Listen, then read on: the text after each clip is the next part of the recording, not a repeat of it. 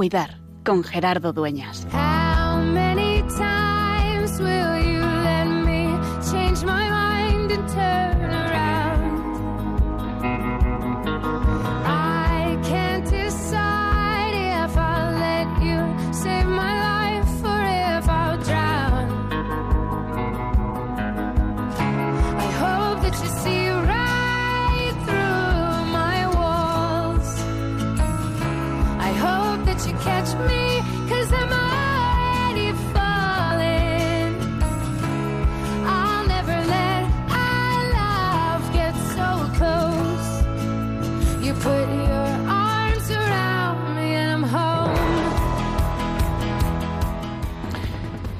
Estos días hemos sido turbados por algo trágico, la guerra. Numerosas veces hemos rezado para que no se emprendiera este camino. No dejemos de orar, es más, supliquemos a Dios con mayor intensidad. Con estas palabras, el pasado domingo, anteayer, el Papa Francisco en el Ángelus, después de la reflexión del Ángelus en el saludo, invitaba y renovaba la invitación para vivir mañana, 2 de marzo, miércoles de ceniza, estamos ya a las puertas del tiempo de cuaresma, un día de oración y ayuno por la paz en Ucrania, una jornada para estar cerca de los sufrimientos del pueblo ucraniano, para sentirnos todos hermanos e implorar a Dios el final de la guerra. Decía el Papa, quien hace la guerra olvida la humanidad. No parte de la gente, no mira la vida concreta de las personas, sino que antepone a todo los intereses de parte y de poder. Quien hace la guerra confía en la lógica diabólica y perversa de las armas, que es la más alejada de la voluntad de Dios, y se distancia de la gente común que desea la paz, y que en todo conflicto es la verdadera víctima que paga sobre su propia piel las locuras de la guerra. Pienso, decía el Papa, en los ancianos, en cuantos buscan refugio, en las mamás que oyen con sus niños. Son hermanos y hermanas para los que es urgente abrir corredores humanitarios y deben ser acogidos. Y es que, ¿quién nos iba a decir que en pleno siglo XXI, en el año 2022, después de habernos unido una pandemia que todavía sigue dando sus coletazos, aquí los últimos en España de la sexta ola, pero en otros lugares del mundo el Omicron está ahora a tope. Y vamos a tener otra vez en el corazón de Europa las armas, los tanques, en vez de descubrirnos hermanos. Y eso genera todo tipo de problemas. Leía una madre que ha tenido que dar a luz en plena frontera, atendida con buena voluntad, pero con pocos medios.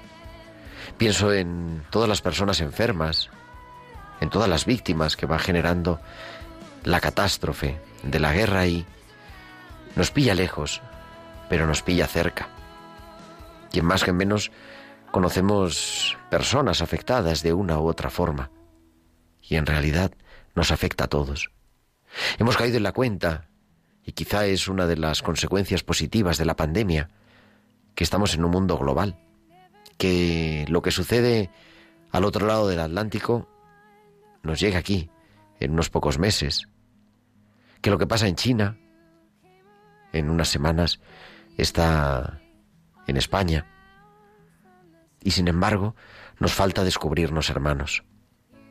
Por eso, esa invitación a cuidarnos, a cuidarnos porque ese es el trabajo de Dios. Resuena quizá de manera especial en nuestro corazón en estos días esa bienaventuranza, dichosos, bienaventurados los que trabajan por la paz, porque ellos serán llamados hijos de Dios, porque los hijos están llamados a parecerse a los padres.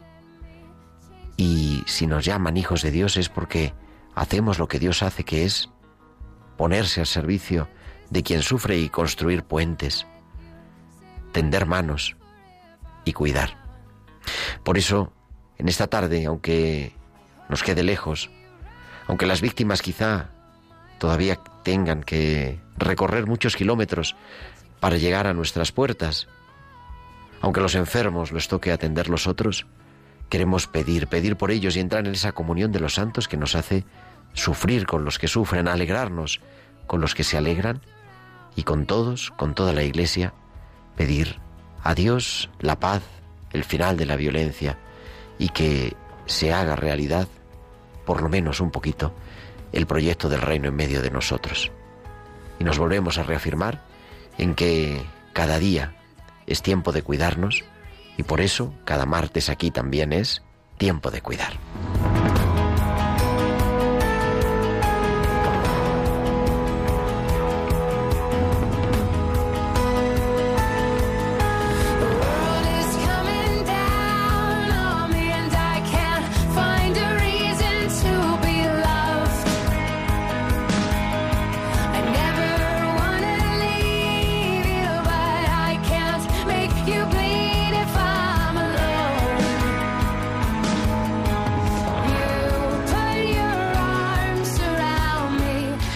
Pues muy buenas noches, queridos amigos de Radio María. Son las nueve, las ocho y nueve, las siete y nueve en Canarias y comenzamos en directo desde los estudios centrales de Radio María en Madrid, una nueva edición, la número ya 172 de Tiempo de Cuidar, 172 martes, acompañándote de 8 a 9, de 7 a 8 de la noche en Canarias en el programa de Pastoral de la Salud de Radio María en tiempo de cuidar y con un equipo, super equipo, haciendo que sea posible que nos estés escuchando allá donde estés, en cualquier lugar casi casi del mundo. Está Javier Pérez, nuestro compañero técnico al otro lado del cristal, con los mandos del control. Muy buenas noches, Javi. Buenas noches, Gerardo. Yo solo soy un granito de arena en todo el proceso de trabajo que hay detrás. Bueno, claro que sí, pero hace falta. Así es, así es. y además de Javier, está pues también en la producción, que está con esta tarde con el teléfono a tope, Tibisay López, y Bárbara Omar en la producción musical en esta noche. ¿Y de qué vamos a hablar en este programa del primero de marzo? Ya estamos a 1 de marzo, mañana empieza la cuaresma, mañana es miércoles de ceniza, el tiempo vuela. Pues vamos a hablar Vamos a acercarnos hasta la diócesis de Getafe, que está aquí cerca, porque Radio María, los estudios de Radio María están casi casi en la frontera de la diócesis de Madrid con la diócesis de Getafe, porque ellos van a celebrar esta este próximo fin de semana la jornada diocesana de Pastoral de la Salud con un tema muy interesante y, y, vamos a acercarnos para conocerlo. Además lo ofrecen también por YouTube, o sea que nos podemos sumar, estemos en cualquier parte que nos encontremos y para ayudarnos a seguir cuidando. Y también con el testimonio de una persona que se dedica en el día a día al cuidado de las personas que están ingresadas en los hospitales, de sus familias, de los profesionales, pues todo eso en un ratito como siempre. Y las pinceladas bíblicas, los hospitales con alma, nuestra tertulia, todo eso siempre en tiempo de cuidar. Y como siempre, os invitamos no solamente a que nos escuchéis, sino que también entréis en comunicación con nosotros, con vuestros comentarios en el correo electrónico, nuestro correo electrónico de tiempo de cuidar, tiempo de cuidar arroba radiomaria.es, tiempo de cuidar arroba radiomaria.es, o también a través de las redes sociales. En Facebook somos Radio María España y en Twitter arroba Radio María Spain. Y podéis enviarnos durante la emisión del programa también vuestros mensajes al WhatsApp del estudio al 668 594 383-668-594-383, que nos han enviado varios mensajes a lo largo de esta semana y nos gusta saber que estáis ahí al otro lado. Y yo creo que ya tenemos casi todo preparado, así que vamos a viajar hasta Bilbao porque allá nos está esperando, como cada semana, Valcisa, que nos trae sus hospitales con alma.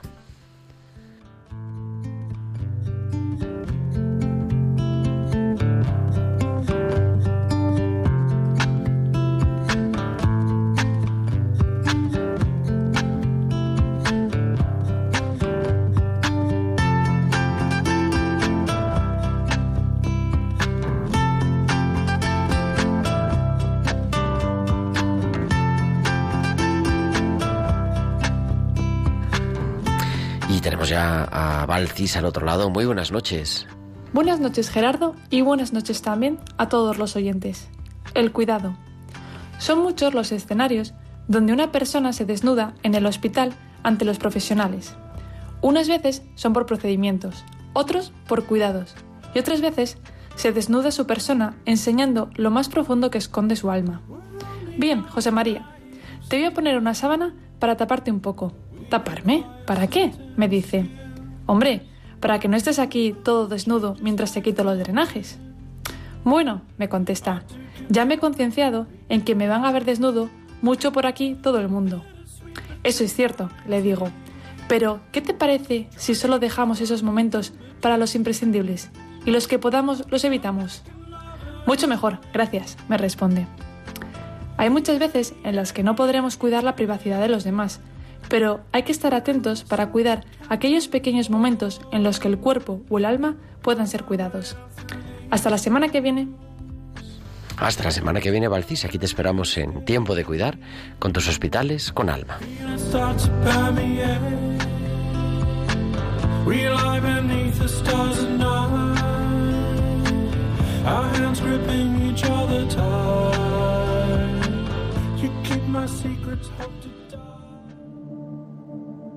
Even at my worst, I know you're with me. You promise I will never be alone. Even when I walk into the valley, you won't let me go.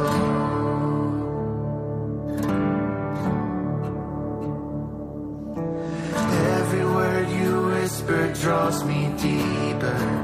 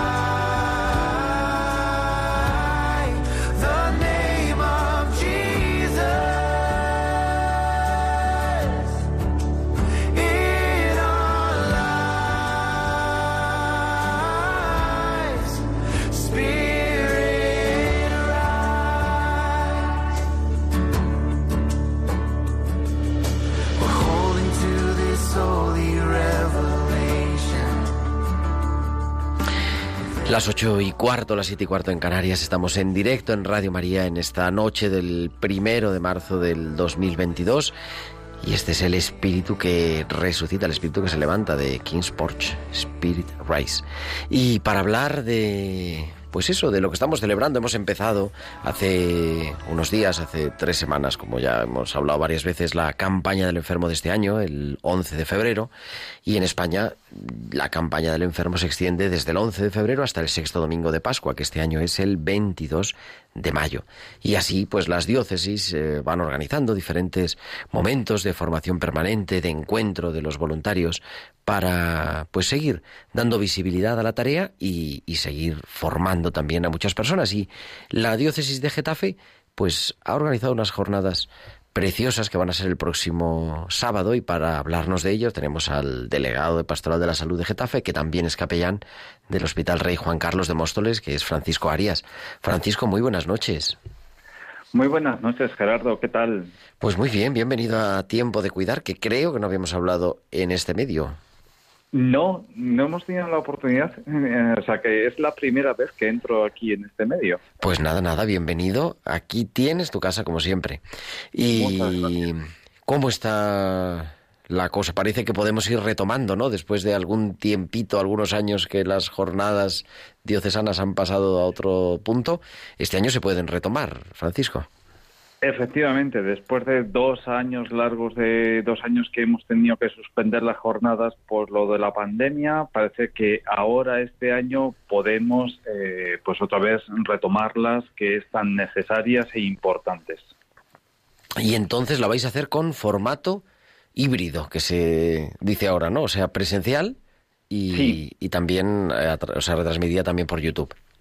Sí, efectivamente, porque vemos que pues hay algunas personas mayores, sobre todo visitadores enfermos de parroquias o voluntarios de justamente de hospitales, pues que tienen todavía un poquito así de miedo, etcétera.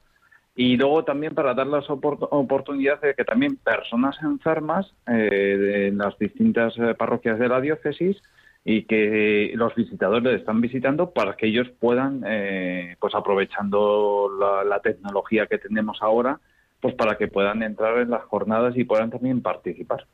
Y además, además se queda ahí, ¿no? Se quedan colgadas, por lo tanto, si alguien no puede estar el sábado por la mañana, Claro. pues Efectivamente, lo puede retomar el- en el momento que, que pueda y tenga tiempo. Oye, ¿cuál? Cuéntanos el programa, porque además hay de los tres ponentes, dos son los que dirigen en torno a la vida aquí en Radio María los miércoles cada 15 días a las doce y media.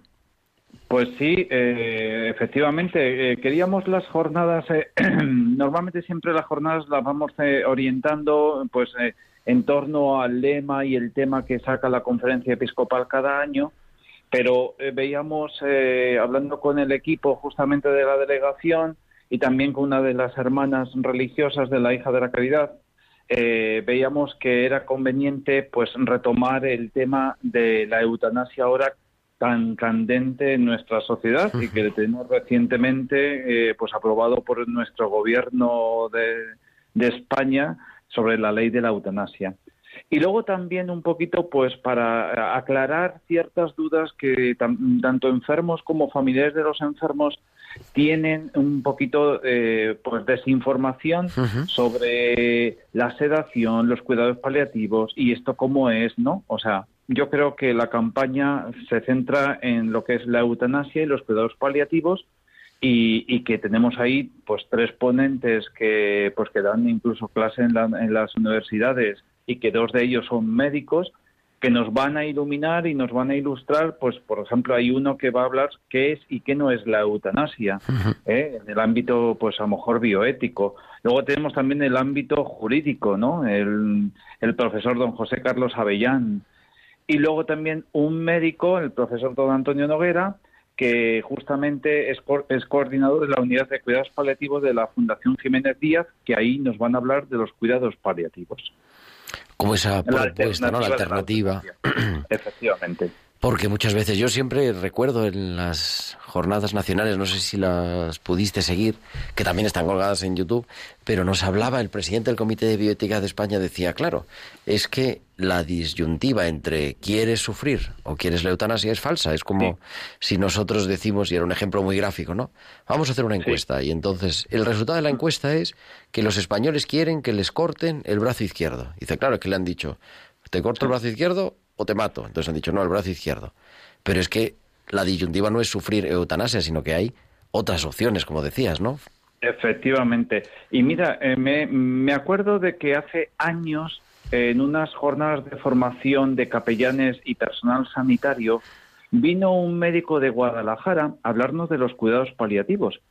Y ya nos eh, prevenía de que nos decía, mirad, eh, viene la, la- la eutanasia de camino. Lo que pasa que no lo van a anunciar así, sino como muerte digna pero que eh, va a haber un poquito de confusión en el lenguaje de cómo lo van a presentar.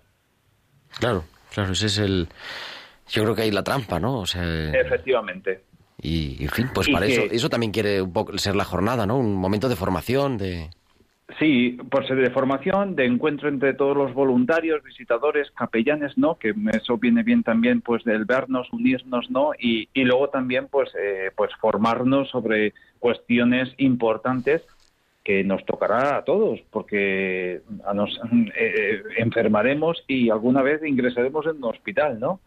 Y que el médico ante una enfermedad que ya pues ellos ven, valoran que es terminal, pues te dicen esto o lo otro. Saber, pues tener un poquito de idea de decir, oye, pues yo prefiero los cuidados paliativos. Eso está estupendamente bien. Oye, tenemos a incorporar a nuestra conversación a alguien que creo que conoces bien, que es la hermana Elisa Manzano. Elisa, muy buenas noches. Hola Gerardo, buenas noches. También, ¿no? ¿Conoces a Francisco, Elisa? Pues sí, claro que lo conozco, es compa- compañero del equipo de Pastoral de la Salud, Servicio Religioso del Hospital. Y de la También en el hospital, porque estáis, no sé si con alguien más, pero bueno, los dos trabajando como capellán Francisco, como persona idónea la hermana Elisa, en el hospital de Móstoles. Y eso también, digo, aparte de la jornada, el sábado a las 10 de la mañana, en... ¿dónde es, Francisco? Vamos a dar la información completa. Pues en la parroquia Santa Maravillas de Jesús, en el Salón de Actos, que está justamente en la plaza de Francisco Tomás y Valiente, Getafe, Madrid. Vale, ya también es del canal de la diócesis también, ¿no? De la diócesis de Getafe. Sí. Vale. Pero la otra parte de la jornada también es eso que nos introducía Francisco, digo, el, el acompañamiento en el hospital. Es verdad que la pastoral de la salud no se reduce al hospital, tenemos muchos equipos en las parroquias, en las residencias de mayores, pero en los hospitales de una manera estupenda. ¿Cuál es la experiencia, Francisco, antes de que Elisa, porque como Elisa empiece a hablar ya, se nos acaba el programa? Entonces, ¿cuánto tiempo llevas de capellán? Pues yo llevo de capellán los años que llevo ordenado, 16. 16 años. O sea Sí. que va unido al ministerio prácticamente. Más o menos. De hecho, mi, mi, mi pastoral como seminarista comenzó en el hospital eh, universitario de Getafe, porque yo caí enfermo y cuando regresé al seminario, don Francisco, nuestro primer obispo, me llamó y, an- y- y- y me dijo, oye, mm, vas a ir al hospital porque como has estado enfermo vas a entender muy bien a los enfermos. Y me mandó allí y allí pues me formé, eh, creo que el Señor me tocó muy, muy vivamente en esta realidad, en este campo, y aquí continúo. Y yo encantado de, pues de, de servir al Señor, pues sobre todo en los más pobres y en las personas más, pues ahora que pasan momentos pues de difíciles de, en la enfermedad y la soledad, ¿eh? Es verdad. que nos es estamos encontrando muchos enfermos, ancianos y personas esto con la pandemia, pero sin la pandemia solitos y ahí también la hermana puede dar eh, su testimonio de que cuántas personas vemos que pasamos por los pasillos solas, sin una atención, sin una persona que les acompañe, que les diga qué necesitas, qué te pasa eh, o que ellas se pueden desahogar.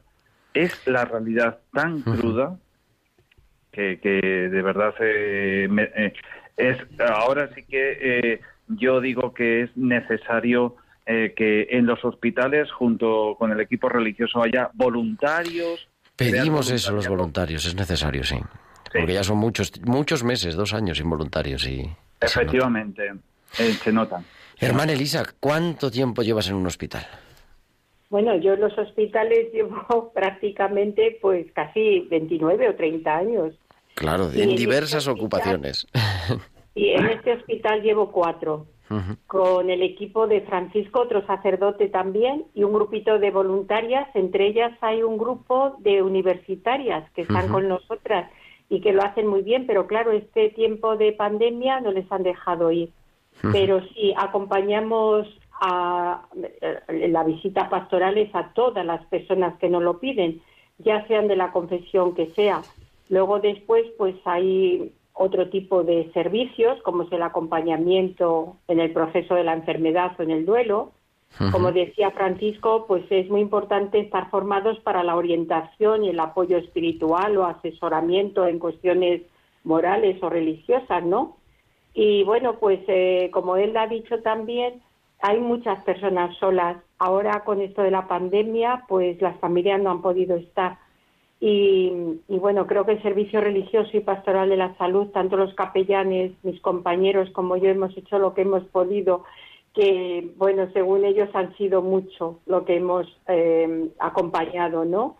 Ese acompañamiento sobre todo pues a las familias que muchas veces pues no pueden desahogarse delante del enfermo y a mí me gusta decir que, que me gusta la pastoral de pasillo, cafetería o de las salas de estar, como por ejemplo en la UBI. ¿Por qué? Pues porque cuando enferma un enfermo, o sea, cuando enferma una familia, un- una persona de la familia, pues enferma toda la familia. Y a veces, pues las familias necesitan tanta ayuda o más que el propio enfermo. Y van a la cafetería, a los pasillos o a las salas de estar a llorar y a compartir ese dolor y ese sufrimiento. Y para mí es muy importante, pues, escucharles, ¿no? Escucharles y acompañarles en ese momento, porque, bueno, pues algunos solo necesitarán un abrazo, un apretón de manos, o estar allí al lado de ellos. Otros, pues a lo mejor una oración serena, pero eso es muy importante. Y bueno, pues los enfermos, como he dicho, eh, necesitan, necesitan acompañamiento y creo que los voluntarios pues tenemos que comprometernos a, a eso. Y luego pues hay otro, otro, otra parte del hospital que creo que tenemos que, que también tener mucho, mucha atención y cuidado porque como todos sabemos el personal de la salud está pasando por una situación muy difícil en estos años y también el equipo estamos muy atentos a lo que ellos nos piden. Los Eh, profesionales, los que trabajan, las personas que trabajan en el las hospital. personas que trabajan, claro, todo el personal sanitario. Fíjate, constituyen la comunidad más estable del hospital.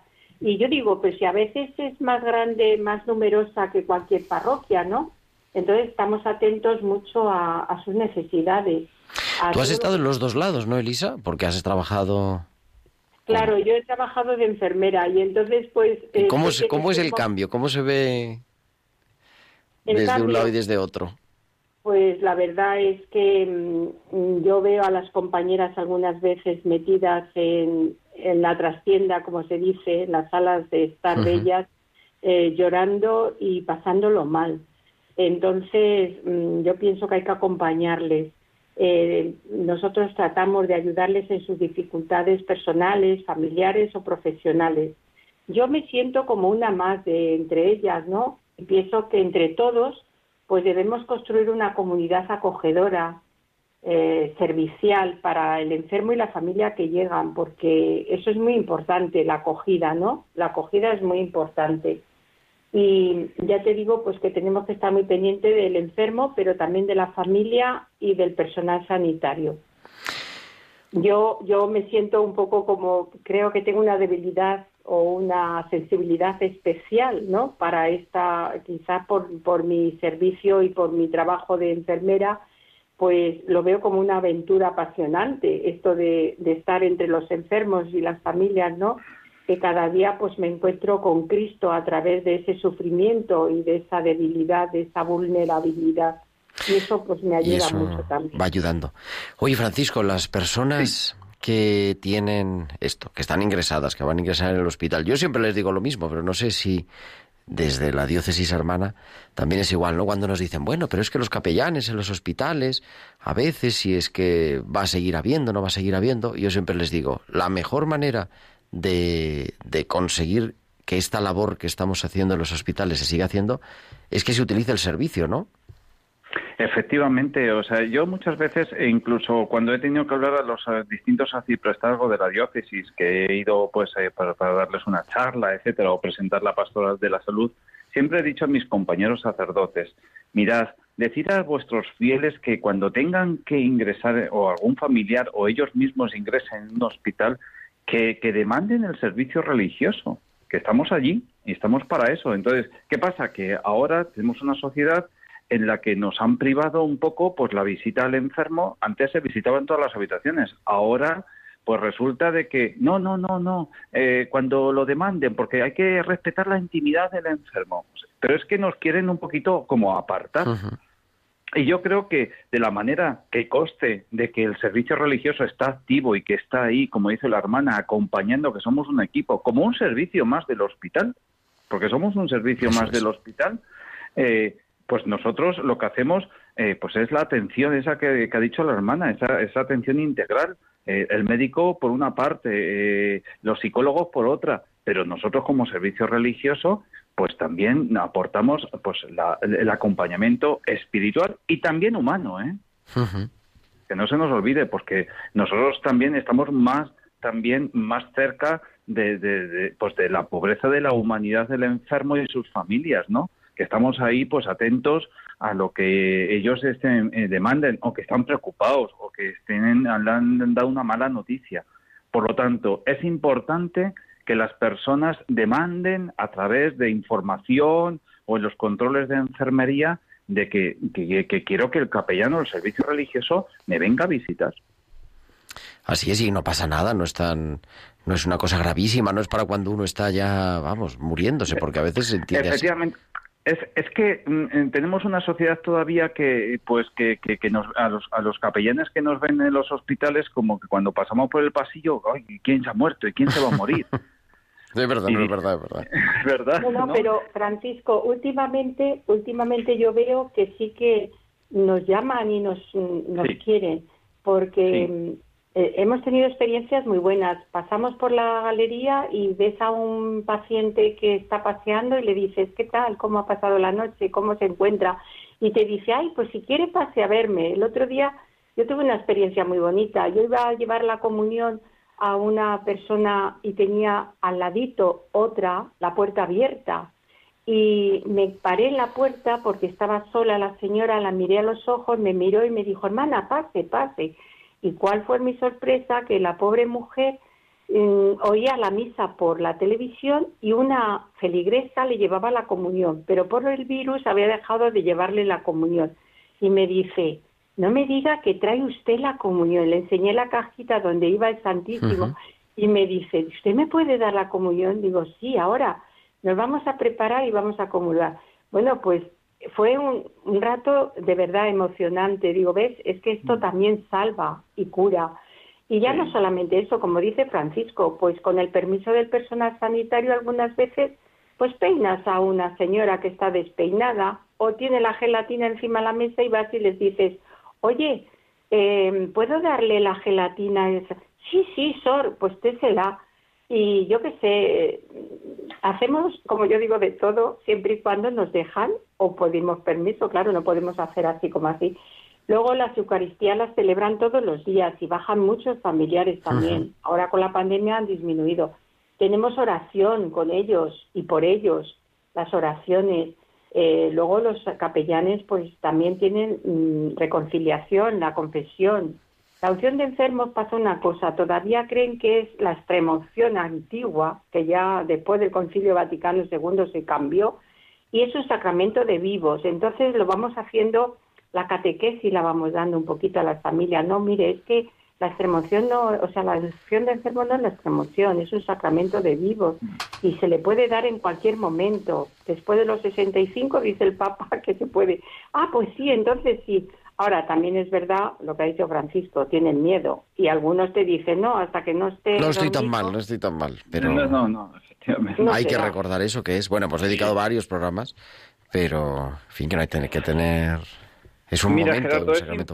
importante, es importante, Gerardo, y, y- y así también lo manifiesto, es importante que el equipo religioso, tanto los capellanes, los voluntarios, etcétera, que, que forman el equipo religioso del hospital, se pataleen el hospital entero, que nos demos a conocer, que no nos quedemos en la capilla ni en la, ni, ni en la sacristía que de las dependencias nuestras, sino que hay que dar, aunque no visites, vi- recórrete los pasillos, o como dice la hermana, la relación también importante del personal sanitario. Yo, por ejemplo, eh, pues yo eh, tengo la costumbre de irme temprano y estar con los médicos o las enfermeras desayunando entre ellos. ¿Por qué? Por- porque ellos también, eh, eh, pues te das a conocer y ellos también facilitan mucho a la hora de que cuando un enfermo, pues ven que, pues que va a pasar una fase terminal, pues ellos te pueden ayudar, los que son creyentes, ¿no? Pero la mayoría... Pero esa pues, relación de trabajar en equipo Sí. con, con el resto del personal del hospital. claro. Efectivamente, efectivamente. Querido Francisco Arias, querida Elisa Manzano, muchísimas gracias a los dos por, bueno, pues por compartir, ¿verdad? Que es una manera también de celebrar la jornada del enfermo y, y mucho ánimo y nada, a seguir ahí en primera línea. Pues Pues muchísimas gracias, Gerardo, a vosotros. Muchas gracias, buenas Gracias noches. a vosotros también, Buen- Gerardo. y a Dios noches. que nos permite que vayamos a ayudar a estos es. enfermos Claro y familias. Es la hermana Elisa Manzano que trabaja en la pastoral del Hospital de Móstoles y Francisco Arias, delegado de Pastoral de la Salud de Getafe y también capellán del Hospital de Móstoles.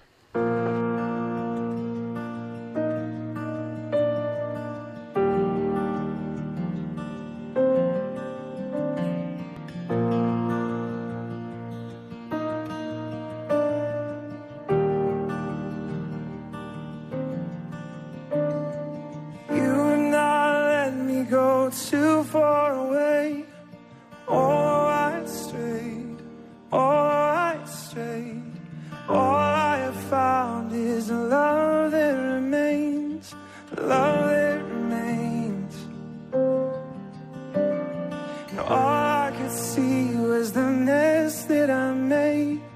But you were not phased, no, you were not phased.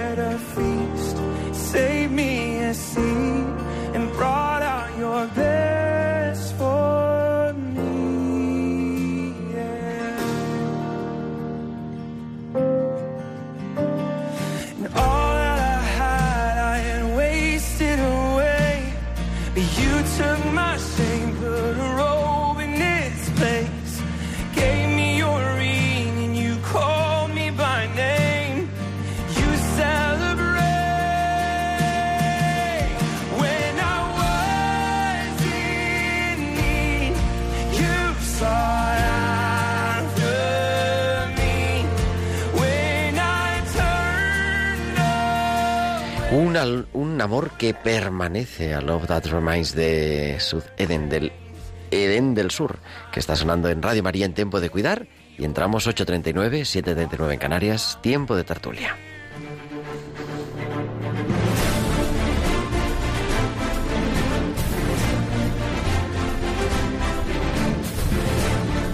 Y esta noche tenemos ya en directo al doctor Miguel Ángel María. Miguel Ángel, muy buenas noches. Buenas noches, Gerardo.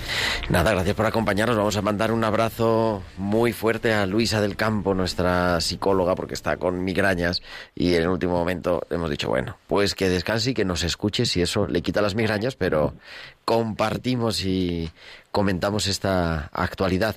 ¿Cómo va todo? ¿Cómo está tu consulta? ¿Cómo está tu residencia, Miguel Ángel?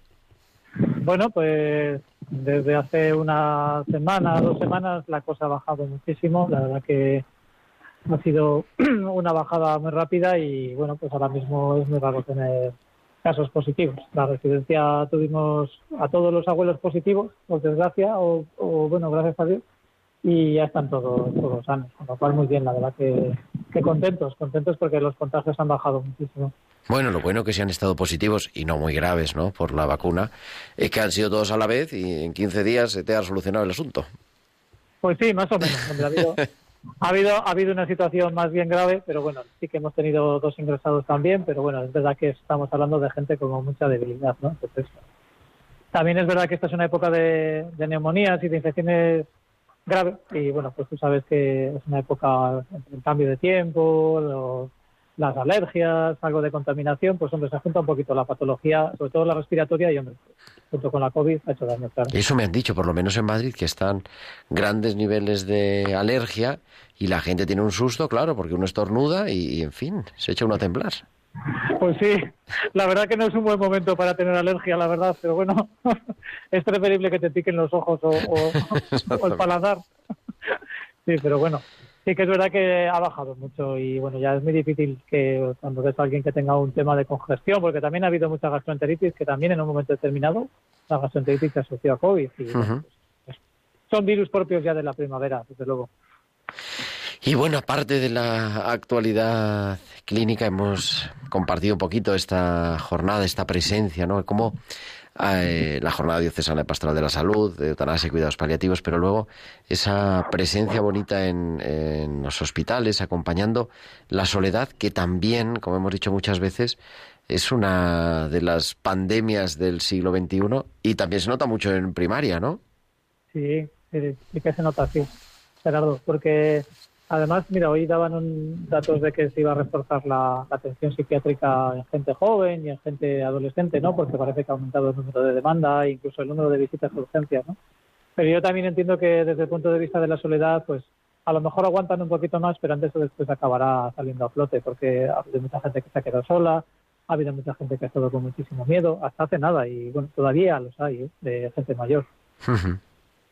Yo creo que ahí, en fin, no sé, como profesional, pero llamar a la prudencia, pero también a, a ir retomando poquito a poco nuestra vida, esa dimensión social. Somos seres sociales, comunitarios, los cristianos, y, y es una dimensión humana además, ¿no? O sea que Sí. poco a poco yo no hemos, me- tenido, hemos tenido culpa también nosotros en parte, ¿no? Porque hemos sido también muy, muy, eh, hemos reservado mucho, ¿no? Les hemos metido también un poquito el susto y bueno, pues también para evitar aglomeraciones. Luego pues estuvo lo de que hablamos la última vez, el tema de las bajas en enero y tal, que bueno, pues que trajo mucho a la gente.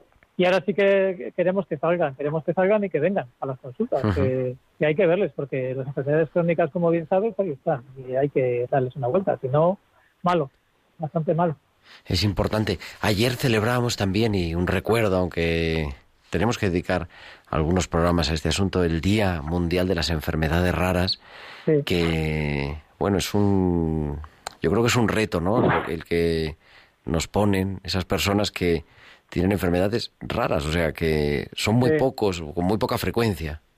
Sí. Fíjate, nosotros, claro, en, en un grupo como pueda tener yo, que pueda tener mil, 1.500, 1.600 pacientes, ¿no? Pues alguna de esas te toca. Y claro, es muy difícil estar al día de todas y les puedo entender que muchas veces en algunas de estas pues puedan sentir un cierto desamparo o, o una parte de, ¿no? No, de falta de cuidados por parte nuestra, de los médicos de familia, que claro, abarcamos tantas cosas que muchas veces en eso te quedas muy muy lejos, ¿no? De entenderlas y, y bueno, también en eso tenemos que tenemos que ponernos las pilas, desde luego. Yo creo que ahí, hombre, ya se hace- hacen muchas cosas, las asociaciones, ¿no? Para no pensar que uno es porque es verdad, son raras, pero luego hay un montón de personas, miles de personas, aunque es poco, pero el, el saber que no es solo a mí al que me está pasando esto y que eso se está estudiando y que hay proyectos también de investigación, pues ayuda. Y estos días, es verdad que no somos mucho, en fin, yo personalmente sí, de los días así, del día de no sé qué, pero yo creo que en este caso, pues ayuda a dar visibilidad, que es una de las cosas importantes, ¿no? Yo no sé, a nuestros oyentes seguramente que tenemos también, que nos cuenten sus, sus experiencias, ¿no? Con enfermedades raras y cómo hacerlos, ¿no? Cómo ayudarles. Es, es complicado, Miguel. Es muy complicado, sí. No obstante, como has comentado, el asociacionismo ha sido una solución bastante interesante porque, bueno, pues cuando son pocos pero se juntan, pues bueno, pueden contribuir un poco, primero a hacerse visibles y después al tema de la investigación, como bien comentas, ¿no? Si ahí se ha descubierto algo, pues es más fácil alcanzarlo a través de una asociación o, o incluso si hay que desplazarse a un tercer sitio o fuera de España, ¿no? Entonces, bueno, pues, pues sí que es verdad que muchas veces si no es en Madrid, por ejemplo, en Barcelona o sitios grandes, ¿no? Pues eh, muchas muchas de estas familias acaban haciendo pues unos peregrinajes, pues pues eso, que son algo dificultosos, incluso con su propia enfermedad, que ya es dura, ¿no? De hecho. Pues, hombre, yo creo que ahí, en fin, ahí estamos todos. Oye, y una palabra, no tenemos nosotros grandes cosas, pero ¿te puedes imaginar lo que es una guerra? La situación sanitaria me refiero, ¿no? Más allá- la situación humana, por supuesto, y pedimos y nos unimos a esa petición de oración del Papa, pero a nivel sanitario también es un, un auténtico drama. Sí, de hecho, mm, las noticias que, o por lo menos de forma por distintos lugares, pues está llegando ya la petición de, sobre todo, de fármacos, ¿no? Porque, bueno, pues eh, las cadenas, digamos, de, de llegar los fármacos que estamos tan acostumbrados, las farmacias y demás, pues claro, se interrumpen por completo. Y claro, esa es una de, la- de las claves. Por supuesto, pues asistencia en los hospitales, pues claro, se dedica exclusivamente a, a lo que es el gran drama, que supongo que será el tema de, de los politraumas que puedan ser por, por, pues, no sé, por, por bomba, por metralla o por lo que sea, ¿no? Entonces, claro, se deja de hacer un montón de cosas y luego pues está el asunto de, de claro, que, que si hay toque de queda y hay una movilidad reducida, pues claro, uno no puede ir a, a cualquier sitio de cualquier manera, lo tendrán que llevar. Y luego está el tema de la luz, de la, de la electricidad, que, que se necesita tener electricidad para, para las neveras donde están la mayoría de cosas, las vacunas, muchas cosas, ¿no? Entonces, claro, este tipo de cosas es que son muchísimas. Es que ahora mismo estamos tan acostumbrados a tenerlo todo hecho y que damos el interruptor y funciona todo que, que no sé. Es, es- yo no me lo imagino. Es muy difícil en este lugar. Sí, es difícil. Hay diversas, me han llegado y seguro que a ti también, diferentes eh, campañas de recogida, recogida de medicamentos, recogida de ropa para llevar a la frontera. Yo decía al comienzo del programa que, porque lo he visto en, en Twitter a alguien que está allí en la frontera, una madre que ha dado a luz en estas eh, circunstancias. Y bueno, yo, desgraciadamente tenemos para largo, me parece que tendremos para, para tratarlo varias veces. Sí. Hombre, el gran drama, yo creo, Gerardo, aparte del que está viviendo lo de dentro, también es el, el desplazamiento de personas, ¿no? Porque donde vayan esas personas hay que darles cobertura. Y, y bueno, acabamos de. No hemos salido porque hemos empezado el, el programa hablando de pandemias y epidemias, pues entre toda esa gente es mucho más fácil que pueda haber una pequeña epidemia, sea de, yo qué sé, de algo contagioso, yo qué sé, de una misma diarrea, de una misma infección respiratoria, ¿no? Y claro, si entre medias están niños y están personas débiles, porque seguramente que son los que se han desplazado, pues claro, ya sabes. No, Sí, sí, claro. Hombre, es, verdad, porque además se ha dado prioridad eso, a los niños, a los ancianos. Eh, yo oí el testimonio, vamos, leí el testimonio de unas religiosas que han salido de Kiev y claro, iban con unos niños que, en fin, ya pues también en pandemia, en lugares o campos de refugiados que tampoco están preparados para esa avalancha de gente, ¿no? Con las condiciones necesarias de salud y, y de todo Sí. tipo. Sí. Sí, de hecho, han- no sé si era en Hungría o en Polonia, han habilitado la posibilidad de incluso coger fármacos con las tarjetas que, de, de Ucrania, ¿no? La gente que estaba pasando la frontera para que no se quedaran sin medicación o poderla comprar en, en Polonia o, o tal y luego volver con ella, ¿no? Para, para adentro si es necesario, ¿no? Querido Miguel, que te va a detener la policía, ¿eh? Con las sirenas que no suenan al lado, pero bueno. Muchas gracias por, pues bueno, compartir siempre y, y compartir juntos en este, en este tiempo de cuidar, impulsarnos siempre a cuidar y mucho ánimo. Aquí estamos. Muy bien. Muchas gracias. Muchísimas gracias, Miguel Ángel María. En tiempo de cuidar y nos vamos a nuestras pinceladas bíblicas porque nuestra biblista de cabecera, la doctora Inmaculada Rodríguez Torné, nos trae como cada semana las pinceladas bíblicas, hoy hablando precisamente de la jornada que mañana ha convocado el Papa y su origen, esa jornada de oración y ayuno. Vamos a ello.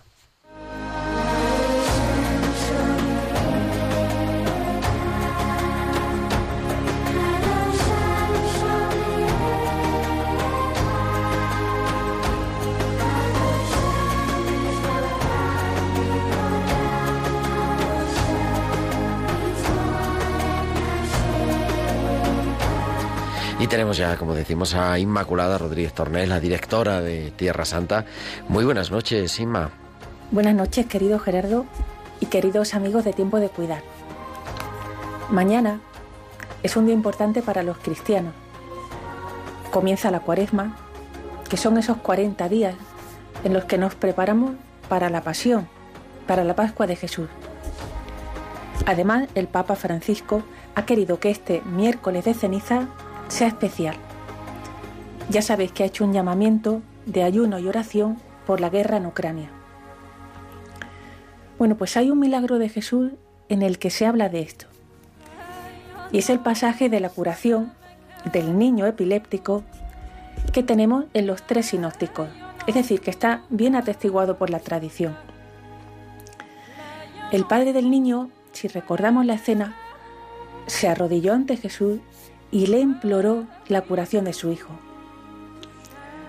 En el Evangelio de Marcos, Jesús tiene un diálogo con el Padre que al final le suplica, si puedes, ayúdanos, compadécete de nosotros.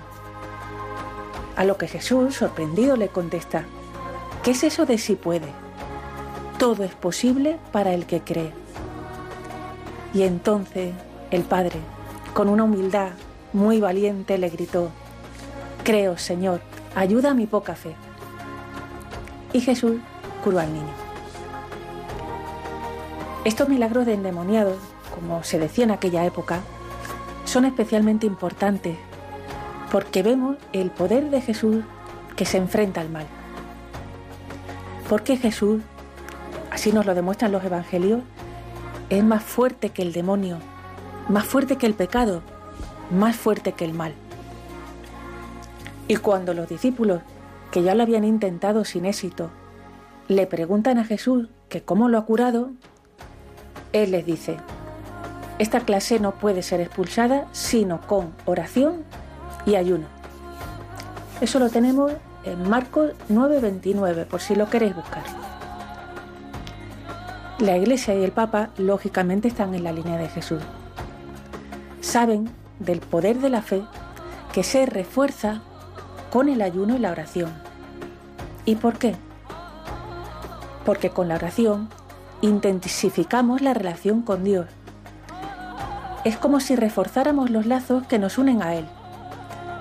Es la dimensión vertical, ascendente. Y con el ayuno nos unimos al dolor de los hermanos. Es la dimensión horizontal.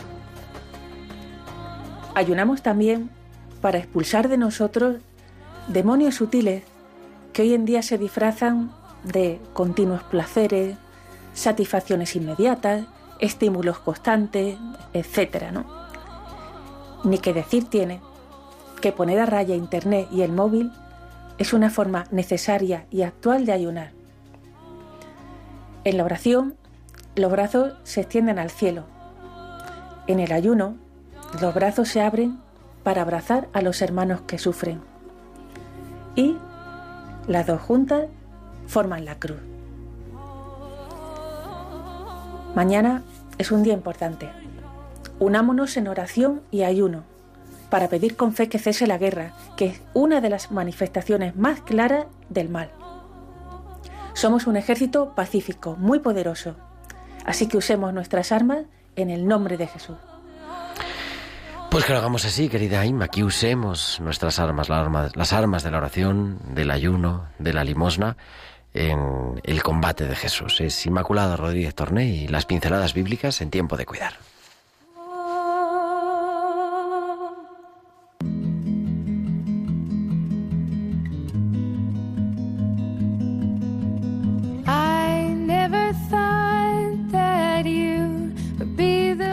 Pues ya son las 8 y 54, está acabando el 1 de marzo, esto vuela, así que empezamos enseguida el tiempo de cuaresma en unas horas. Es miércoles de ceniza y nos unimos a ese momento, a esa invitación a vivir de la oración, del ayuno de, y de manera especial ofrecerlo por la paz, por la paz en el mundo, por la paz en todos los conflictos, todos los conflictos bélicos que hay. Hay más guerras en el mundo que la de Ucrania. Así que pedimos por la paz en todos los lugares. Nosotros volveremos pues muy pronto, el próximo martes, que será 8 de marzo, fiesta de San Juan de Dios, uno de los grandes en la pastoral de la salud. Hablaremos de ello, hablaremos de esta gran figura de San Juan de Dios. Y a las 8 de la tarde, las 7 en Canales del próximo martes, estaremos aquí. Muchísimas gracias a Javier Pérez en el control de sonido y nosotros nos escuchamos la semana que viene ahora, en unos minutos, a las 9, a las 8 en Canarias, Dios entre líneas con Paloma Franconi. Un abrazo, feliz semana, que Dios os bendiga, vuestro amigo el diácono Gerardo Dueñas.